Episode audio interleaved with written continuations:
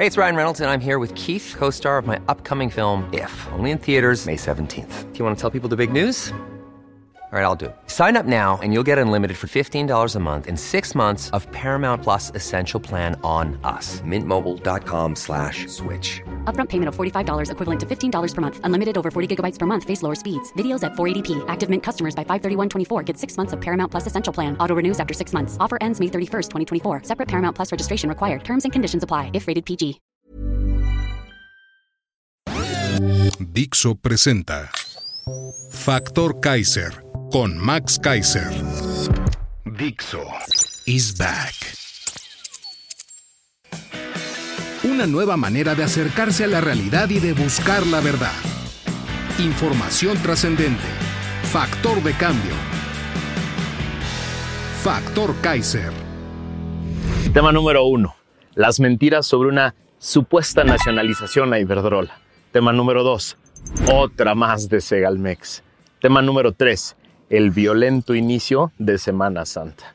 Estos son los tres temas que vamos a analizar hoy en el episodio 38 de Factor Kaiser. Yo soy Max Kaiser y te quiero agradecer que estés aquí conmigo, porque eso quiere decir que eres un ciudadano que quiere estar bien informado, y quiere ser parte de esta gran comunidad de ciudadanos que toman en sus manos el destino del país. Ayúdame por eso a compartir por todos lados, hacer que crezca esta gran comunidad, hacer que nos convirtamos en miles y miles de ciudadanos que queremos ser un factor de cambio. Acompáñame a ver los tres temas. Tema número uno. Las mentiras sobre una nacionalización a Iberdrola. Les mienten con tanta facilidad a los porristas que a veces da hasta pena, de verdad. El día de ayer, López tuiteó, cito, Hoy el gobierno de México firmó un convenio para comprar a Iberdrola 13 plantas de generación de energía eléctrica que formarán parte del patrimonio público y serán operadas por la CFE. Es una nueva nacionalización. Cierro citas. Lo dijo con todo orgullo. Pero básicamente nada, nada de lo que dice este tuit es cierto, nada, ni una palabra. Te explico. Estas plantas ya están en el sistema y ya producen energía eléctrica con gas. Esta energía eléctrica ya se entrega a la CFE en su mayoría. Por esta razón, no hay un solo megawatt adicional al sistema con esta supuesta compra. Hagan de cuenta que es como la construcción del Chaifa. Se gasta un dineral para no tener más capacidad de operaciones diarias. Igualito. Quien realmente está haciendo la compra es un fondo privado de inversión llamado Mexico Infrastructure Partners, MIP. Si bien puede tener recursos del fondín, eso dijeron, el Fideicomiso Gubernamental para Infraestructura, en los hechos será MIP la dueña de las plantas, que dicen operará la CFE. Pero no queda claro si lo van a rentar, si las van a revender o si el gobierno tendrá que pagar alguna contraprestación por su utilización. Habrá que checar. Porque según me platican, el Fonadín está seco, no tiene dinero. Estas plantas son en su mayoría plantas dedicadas a CFE a través de un mecanismo conocido como productor independiente. Estas plantas tienen además en su mayoría un control ya del despacho diario por la CFE. Ahora, lo único que podría cambiar es que cualquier producción excedente no comprometida será ahora administrada por la Comisión Federal de Electricidad. Pero me dicen, es muy poquito. Todas estas plantas utilizan gas natural, así que la huella de carbono se la come completita la CFE. Iberdrola disminuye su huella, gana dinero y la CFE la incrementa. Por otro lado, se sabe que Iberdrola opera sus plantas con un número muy eficiente de empleados muy especializados. La CFE lo hará a su estilo, con muchos empleados, impuestos desde arriba, lo que además disminuirá la rentabilidad de estas plantas. Lo único que logran Bartlett y López con esto es darle vuelo a su discurso de soberanía energética y su supuesto control que esperaban, prometieron del 55% del mercado, pero con plantas que producen con fósiles y que seguramente las cadenas de valor eventualmente les descontarán en el precio eléctrico porque los clientes dentro de esta cadena exigen energía limpia. Es decir, gana Iberdrola y el que era el demonio encarnado para los porristas del gobierno se lleva una lana y volvemos a perder todos los mexicanos para que López y su jefe Bartlett puedan seguir echando discursos setenteros, trasnochados, mintiéndoles descaradamente a los incautos que aún les creen. Tema número 2. Otra más de Segalmex. Al parecer, Segalmex va a romper todos los récords existentes en materia de corrupción por los montos involucrados, el número de personas de esta red de desfalco del Estado que están metidos en el tema y la diversidad de esquemas de corrupción en un solo lugar, en una sola institución del Estado. En una nota de investigación de Noticieros Televisa, nos centramos que Segalmex, a través de su filial Diconsa, contrató a dos empresas para echar a andar un supuesto proyecto de plantas purificadoras de agua que se ubicarían en las zonas de alta marginación del país. Sí, donde están los más pobres con más necesidad de agua. Ahora, este proyecto está siendo investigado por la Fiscalía General de la República porque apunta a un esquema de lavado de dinero, de acuerdo con documentos obtenidos por N Focus de Televisa. El proyecto de las purificadoras que impulsó el exdirector de Segalmex, Ignacio Valle, ese al que ya López le extendió su manto protector de impunidad, en abril del 2020 consistía en la instalación de 274 plantas purificadoras de agua que se ubicarían en tres almacenes centrales y en 271 almacenes rurales, a fin de poder vender a un costo subsidiado este insumo a las personas más pobres de México, las más vulnerables, las que carecen de agua en sus comunidades. Hoy se sabe que apenas se terminaron de instalar 25 de 274, según reconoció el propio Valle en una de las reuniones del Consejo de Administración de Diconsa. La mayoría de estas ya no funcionan. Además, nunca le proporcionaron información a los auditores sobre cuántas llegaron en su momento a operar en todo el país, la fecha de inicio de operaciones, los propietarios de las mismas y cómo funcionaban. Tampoco hubo pruebas de la calidad del producto para certificar que cumplieran las normas básicas sanitarias. Y en una visita que realizó el personal del órgano interno de control de Diconsa a las plantas localizadas en los almacenes rurales de Nogales, Songolica, Sonapa, Veracruz, Gilotepec, Estado de México y San Luis de la Paz, Guanajuato, se encontró que éstas no estaban operando bajo los lineamientos que garantizan la inocuidad del producto. Agua sucia. Durante la verificación, los operadores de las mismas mencionan que no se realizaron pruebas en ninguna parte del proceso al producto. Eso se lee en el documento. En la documentación que se proporcionó al órgano interno de control, no hay rastro de que se hubiese llevado a cabo un estudio de necesidad y demanda de nuevos productos, ni un plan o programa de comercialización. Previo a la asignación de los convenios, se hizo la farsa de una competencia. Invitó a cinco proveedores para que presentaran sus propuestas económicas. Avisuc, Actividades Sustentables Administrativos, Tandem Printing Trade, GainMate Comedores Industriales y Servicios Integrales Carreguín. Sí, de la que ya hablamos por el tema del azúcar. Estas dos últimas fueron las ganadoras.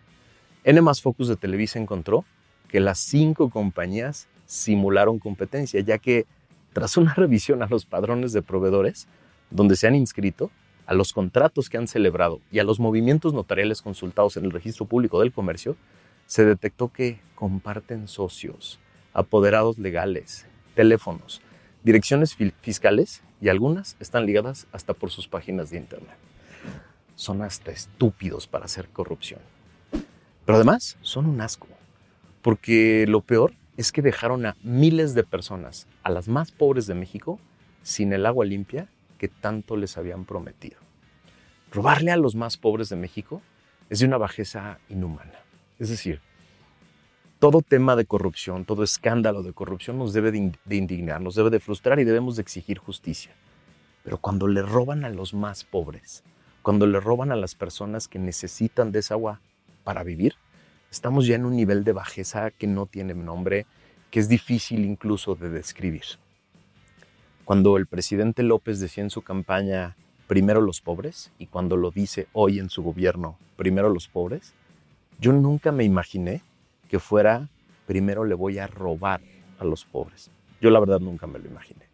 Supusimos todos que se trataba, primero voy a ayudar a los pobres.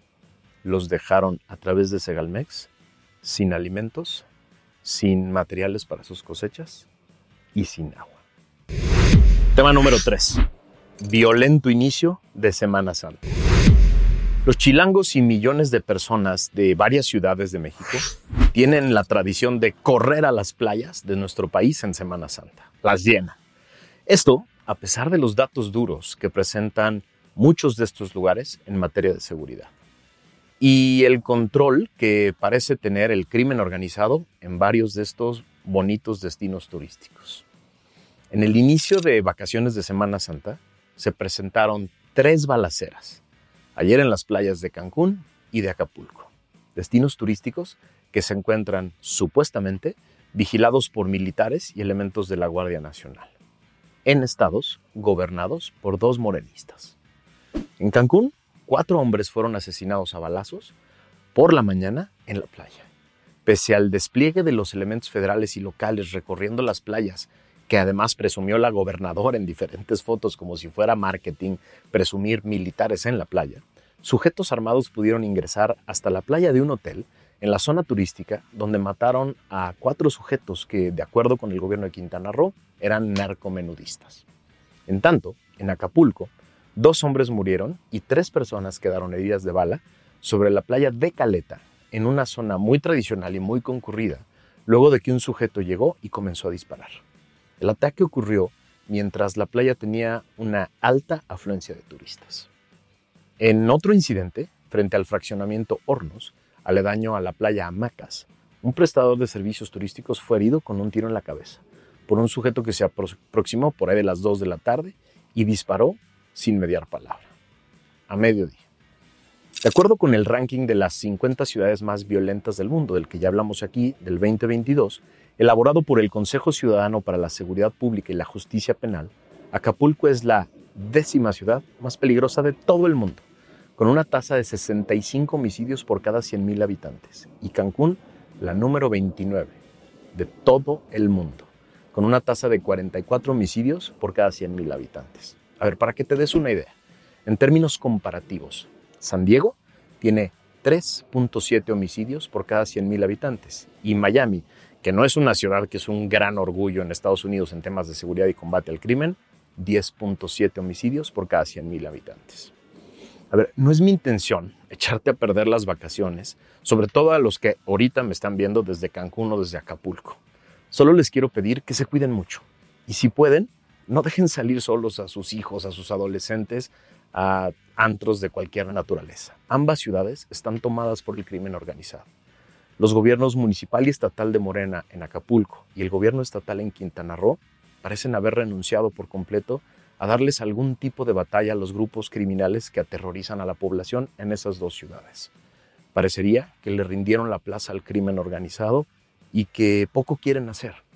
En ambos lugares el crimen organizado intervino de manera muy importante en los procesos electorales que culminaron en el triunfo de Morena. Quizá por eso no hay que tocarlos, porque son grandes aliados electorales. Esto es dramático decirlo, pero los hechos están ahí sobre la mesa.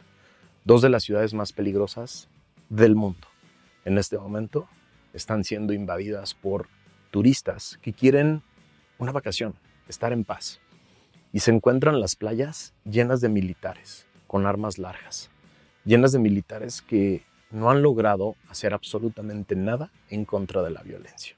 Este es el gran fracaso de la estrategia de seguridad de este gobierno.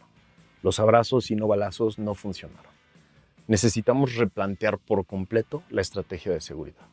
Los más grandes expertos de este país y del mundo le han dicho a México que no es poniendo efectivos militares en las calles o en las playas cómo se resuelve el tema de seguridad. Se resuelve tratando de entender la cadena completa que va desde la prevención del delito, la investigación del delito, la ciencia y la tecnología en la investigación, la procuración de justicia, los tribunales y después las cárceles. La cadena completa tiene que reconstruirse para poder empezar a brindar seguridad no solo en las playas de México, sino en todas las ciudades. Por eso te pido que me ayudes a compartir estos contenidos por todos lados. Porque en el discurso, López y su gente dicen que vamos bien. Te presentan datos sobre disminución de homicidios, sobre disminución de algunos delitos federales. Pero no, no es lo que se siente en las poblaciones. No es lo que se siente en las ciudades. No es lo que se siente en las ciudades que hoy son las que visitan millones de personas para tratar de pasar un fin de semana o una Semana Santa en paz. Tenemos que replantear este tema y tenemos que entrarle todos con todo a este tema. Muchas gracias por haberme acompañado. Espero no haberte echado a perder tus, tus vacaciones. Solo te pido que pongas mucha atención, tengas mucho cuidado, salgas a donde sepas que es seguro y me ayudes a compartir este contenido. Suscríbete aquí abajo. Pon este link en todos tus chats y en, todos tus, eh, en todas tus redes sociales para que todo el mundo se entere, para que todo el mundo se cuide y sobre todo para que todo el mundo le entre a estas grandes discusiones. Gracias por haberme acompañado. Nos vemos la que sigue.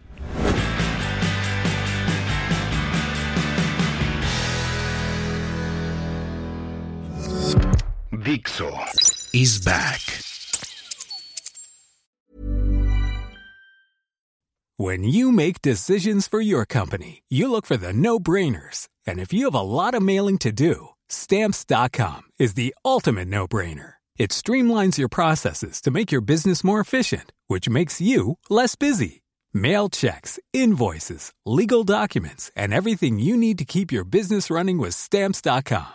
Seamlessly connect with every major marketplace and shopping cart. Schedule package pickups and see your cheapest and fastest shipping options from different carriers with rates up to 89% off USPS and UPS rates. And with the stamps.com mobile app, you can take care of mailing and shipping wherever you are. Make the same no-brainer decision as over 1 million other businesses with stamps.com. Sign up with code program for a 4-week trial plus free postage and a free digital scale. No long-term commitments or contracts.